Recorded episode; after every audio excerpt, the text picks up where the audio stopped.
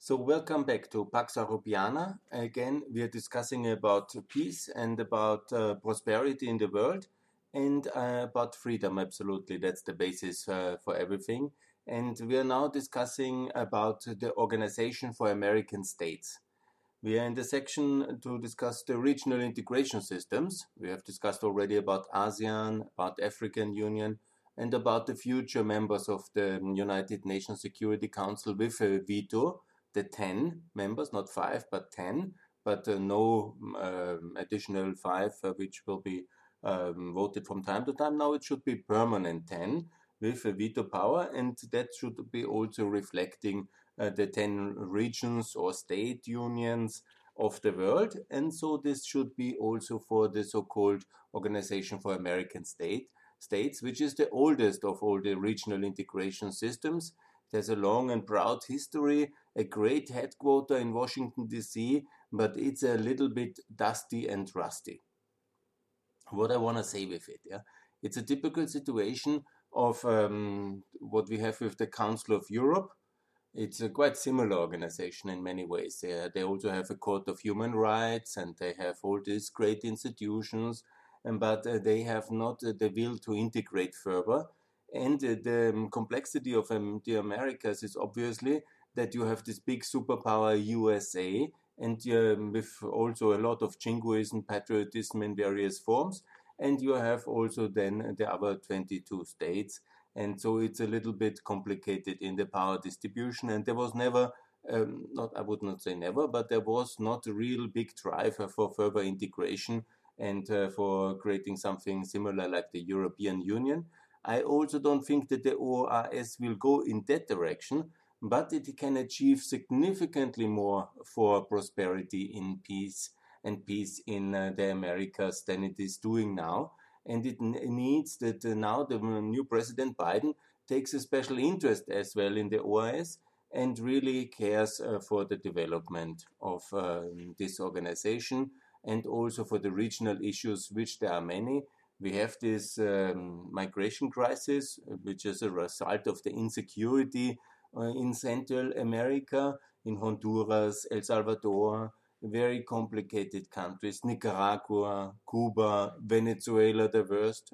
So we have significant issues in uh, this beautiful region of the world, and it's not very nice to live in insecurity, threats for your life, uh, poverty, and it's very understandable when you have this huge magnet, uh, the United States of America and Canada, and that people want to live in such conditions and not in Nicaraguan or Honduran conditions. I think that's quite understandable, and uh, that um, we have to make sure that good governance is um, available for everybody, and then it's also attached prosperity to it. Uh, because you can live in countries like Costa Rica or Panama, so and very well so, and many people love uh, to go to holidays to the Caribbean so it's not necessary that uh, we have um, such uh, countries with such kind of governance where then the result is the living standards of Haiti or of Honduras. So what to do? It needs more money, obviously. First of all, it needs will. Secondly, it needs money. And then it needs also institutional capacity. And then it must be um, kind of a mutual reinforced uh, go governance uh, structure. We also have that in the European Union. We have maybe some will say that okay we have also Hungary and uh, currently but economically it's quite good Hungary we have also a lot of uh, countries which we have um, uh, developed from very uh, low levels of uh, prosperity into very reasonable levels of uh, prosperity I mean when I tell you now that the GDP of uh, of uh, Romania is now higher than the GDP of Argentina which was traditionally, uh, historically, one of the richest countries uh, in the world, and uh, not to talk about the crisis of Venezuela, which is anyhow a complete uh, disaster and socialist dictatorship of worst dimensions. So it really matters the governance, and we need a stronger organization of American states. Needs more money, more power, must be reformed, must have uh, different tools, see what you can take from the European Union in terms of uh, uh, regulation, enforcement powers. Um, I think not everything can be copied, but some things can be really done together. And we have already a strategic partnership with the organization of um, American states, but it needs also to be a little bit developed further. The EU can do a lot here, especially also with concluding free trade agreements with all American states who are non hostile. The hostile states I have defined as Cuba and as, um, as uh, Venezuela. I think they are the only two really hostile states uh, where I hope for regime change in both. Yeah? They are both complete disasters, and I'm very sorry for the people who have to live there, even when the two countries are totally fantastic uh, countries, but that's a big disaster. So what we have, so we have already done from the European Union side already the free trade agreements with Chile and uh, with most of Central uh, America we have already, and with Colombia there is a lot of progress already. And we have, of course, with Mexico and with Canada, even when that was really very complicated due to our own failures, but we have achieved. So obviously, the key thing what the free world needs to achieve is the free uh, trade agreement with America, the United States of America, and the European Union and the UK, EFTA, CEFTA, so all of free Europe. But also we need to ratify the pro, uh, the Mercosur agreement. That's so important. That's really absolutely vital now to stabilize the global economy. That's a huge economic area. The Mercosur with Argentina, Paraguay, Uruguay and Brazil. That's really a lot of people and a lot of economic output. Together with Europe, this is really an impact uh, when it's ratified in the global economy, and that will be really very good to stabilize and contribute to the development of uh, South America and all Americas and all Europe. I'm very positive in that one. That's really very important now.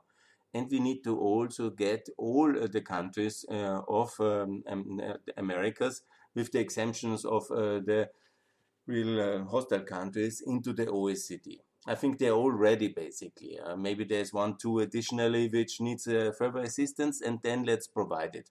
But the strategic aim should be within this decade, better by 2024, all uh, member countries of the Organization of American States are members as well in uh, the OECD as market democracies. And, you know, hopefully also there will be market democracies by then, one day. So let's hope so. And let's work for it in Cuba and in Venezuela. And also finally some better standards in Nicaragua, Honduras, El Salvador, and so on and so on. No, that's not so on. The rest I think is very good. Yeah? So how to achieve that? Look, we have talked already about the trading agreements, and much is already happening. And uh, for economic reform, I will do separate podcasts. Um, but uh, what is ultimately very important is stable currencies. And here, with stable currencies, I mean for Americas to be pegged uh, to the dollar. This, anyhow, most American, a lot of Central American countries have that, but you need uh, to have a stable dollar back. That means uh, stability in the currency, no devaluation, no currency risk, no currency crisis. And this must be, be also the policy of the Federal Reserve to basically have the dollar for all American states. Yeah, of course, in some ways it can be in um, different denominations in terms that you have their own paper currency, but pegged to the dollar in an American currency system. And that is absolutely vital uh, to go ahead to have stability and prosperity. And also a clear decision from the United States of America that the UN should be reformed and that uh, the um, uh, Organization of American States should hold also veto power in, in, the, in the United Nations. Yeah? And, and then also to have an, a renewed effort of this very positive uh, project. It's almost since 20 years we are not talking about it, a pan American free trade area. This is very important and this is absolutely vital to have uh, this revived and to have a big summit of the Americas with all countries present, all who want to have free trade agreements, and then make sure that this is also happening and there is market access and prosperity and there will be much better living conditions everywhere. So this should be also one of the big items to deliver by 2024 to have this Pan American Free Trade Agreement achieved. So what else? I think that are the most important things because many of the countries really live very good and you know anyhow, the standard reform effort is a normal thing. Once you are in the organization, you, everybody's in the OAS, but once the OAS is stronger, then you simply mm, do common infrastructure projects, build all these uh, beautiful things where also African Union is now working. To have an infrastructure project for all America, to have uh, um, transcontinental um, highways, railways, waterways, and so on and so on, and to really do what is necessary to make sure there is um, wonderful infrastructure interconnectivity, good governance according to OECD standards in all aspects, and this is, I think, the way forward. And so, gradually to ensure that we don't have another debt crisis, no kind of Argentinian breakdown, no loss of opportunities, and all these kind of uh, terrible things which we had in the history, especially in the last. Uh, and it's not so fantastic economic history of many countries uh, in Latin America. Whenever they are really wonderful countries with uh, great people and great resources.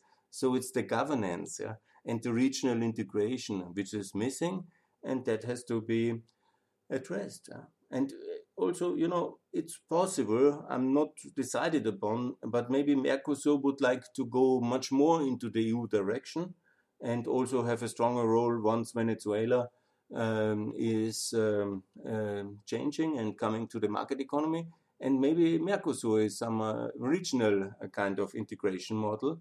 And maybe also there is more openness in the Biden administration for more uh, kind of um, uh, openness towards Mexico in America, and so we can really achieve great things. But what is the most important, and that I hope it's very clear what I said, is ratify the Mercosur agreement immediately, European Union and also in um, Mercosur, and also sorry, ensure that now and the momentum is really there to revive and revitalize the Organization of American States in a partnership with the European Union and also the Biden administration to really revive and this uh, beautiful ancient lady, revitalize it and make it powerful in order to spread the magic of good governance and economic uh, uh, governance, decent market democracies everywhere in the, all the American states and hopefully also freedom for Cuba and freedom for Venezuela and freedom for Nicaragua. And I would be the most happy and better living standards in Honduras and El Salvador. That's also very good.